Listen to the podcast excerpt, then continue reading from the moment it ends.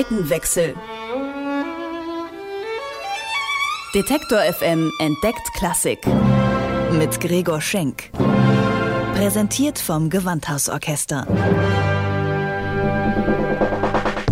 Ich liebe Musik. Popmusik. Das ist mein Beruf. Ich bin Musikjournalist. Aber was ist da drüben? Auf der anderen Seite. E-Musik? Hochkultur? Ist das wirklich so angestaubt, wie es klingt? Früher mussten die Leute ja auch zu irgendwas raven. Wie geht Klassik? Das will ich rausfinden. Deswegen gehe ich dahin, wo Klassik gelebt wird. Zum Gewandhausorchester. Zeit für einen Seitenwechsel. Was haben das Computerspiel Super Mario Bros. 3 und diverse Metal-Bands gemeinsam? Sie haben sich bedient beim Komponisten Gustav Holst und seiner Orchestersuite Die Planeten. Bei Super Mario klingt das so.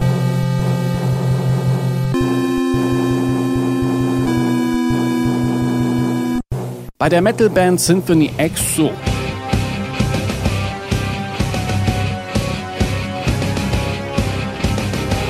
Und so klingt das Original von Gustav Holst.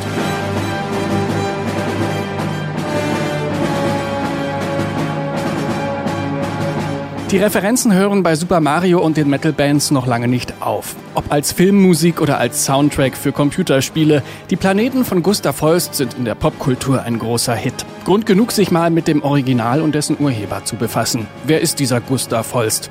Ich als Klassikleihe höre den Namen zum ersten Mal. Ja, das ist heutzutage tatsächlich so ein typischer One-Hit-Composer. Man kennt tatsächlich fast nur dieses eine Werk von ihm, zumindest international. In England sieht es ein bisschen anders aus. Sagt Gewandhaus-Dramaturgin Ann-Kathrin Zimmermann. Sie erzählt mir, dass Gustav Holst aus einer ländlichen Gegend Englands stammt, in London studiert hat und später als musikalischer Direktor an einer Mädchenschule tätig war. Das hat ihn zeitlich so in Beschlag genommen, dass er sich Freiräume zum Komponieren schaffen musste. Holst war ein Wochenendkomponist und sein One-Hit-Wonder ist eine Orchestersuite mit sieben Sätzen, allesamt benannt nach. Planeten.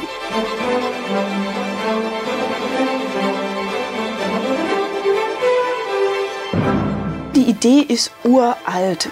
Es gibt ja seit der Antike, seit Pythagoras, die Vorstellung, dass im Kosmos alles im Grunde den ähnlichen Gesetzen folgt und diese Gesetze lassen sich durch Zahlen ausdrücken und je perfekter diese Zahlen miteinander harmonisieren, umso besser kommt dadurch die wunderbare Ordnung des Kosmos zur Geltung. Das liegt ja irgendwie auch auf der Hand. Alle Planeten folgen Gesetzen und Zahlen. Sie haben bestimmte Größen, Umlaufbahnen und Abstände. Und solche zahlenhaften Gesetze gibt es auch in der Musik für Tonhöhen und Intervalle zum Beispiel. Holst macht also die Harmonie des Kosmos hörbar. Oder anders ausgedrückt, der Kosmos selber macht die Musik, indem er bestimmten Gesetzen folgt. Klingt alles ganz schön esoterisch. Naja, ich könnte auch genau das Gegenteil behaupten, dass er die sieben Orchesterstücke, das ist einfach nur siebenmal großartige Musik, wunderbar instrumentiert, geniale Einfälle, dass er die mit Planetennamen beschreibt. Das ist im Grunde eine Äußerlichkeit, ist wunderschön, das regt uns an, inspiriert unsere Fantasie, hat aber jetzt musikalisch genauso viel zu sagen, wie wenn er sie nach sieben verschiedenen Pizzasorten benennen würde. Und äh, Calzone, die geheimnisvolle, und Diavolo, die feurige oder sonst was, so heißen die halt nach Planeten.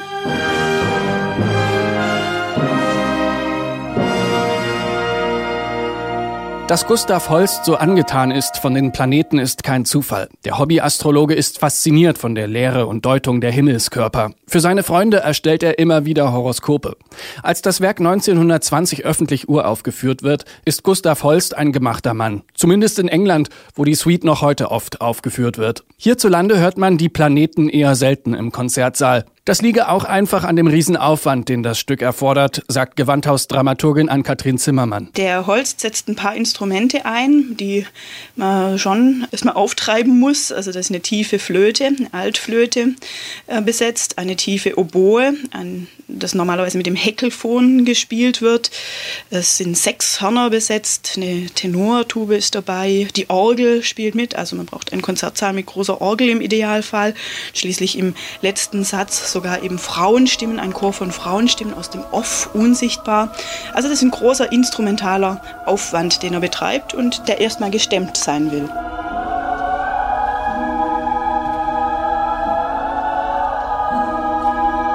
Auch wenn er heute als One-Hit-Composer gilt, mit Die Planeten hat sich Gustav Holst musikalisch verewigt. Vor allem mit dem Satz über den Kriegsgott Mars. Der hat sich zu einem eigenständigen Hit entwickelt. Eine Fundgrube für zahlreiche Filmkomponisten. Bleibt nur noch die Frage, warum diese Musik auch noch sowohl in Computerspielen als auch bei Heavy Metal Bands funktioniert. Das ist ja ein rhythmisches Ostinato, was immer, immer weiter vorwärts geht. Ein unglaublich markanter Rhythmus, der das trägt und der hat auch die Kraft, die Macht, diese physische Gewalt von einem Heavy Metal Rhythmus, der da irgendwo zugrunde liegt. Und bei Computerspielen ja auch das, dass ich etwas brauche, was eine Endlosschleife, ein Loop immer mitmacht und es funktioniert einmal auf der rhythmischen Ebene, aber auch auf melodischer, hat oft so Figuren, die in sich kreisen und die man dann im Prinzip immer weiter aneinander hängen kann, sodass sich da größere Zeiträume damit füllen lassen.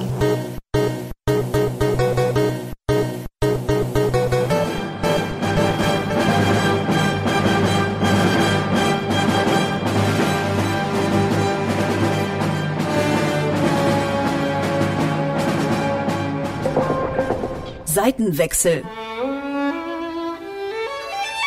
Detektor FM entdeckt Klassik. Mit Gregor Schenk.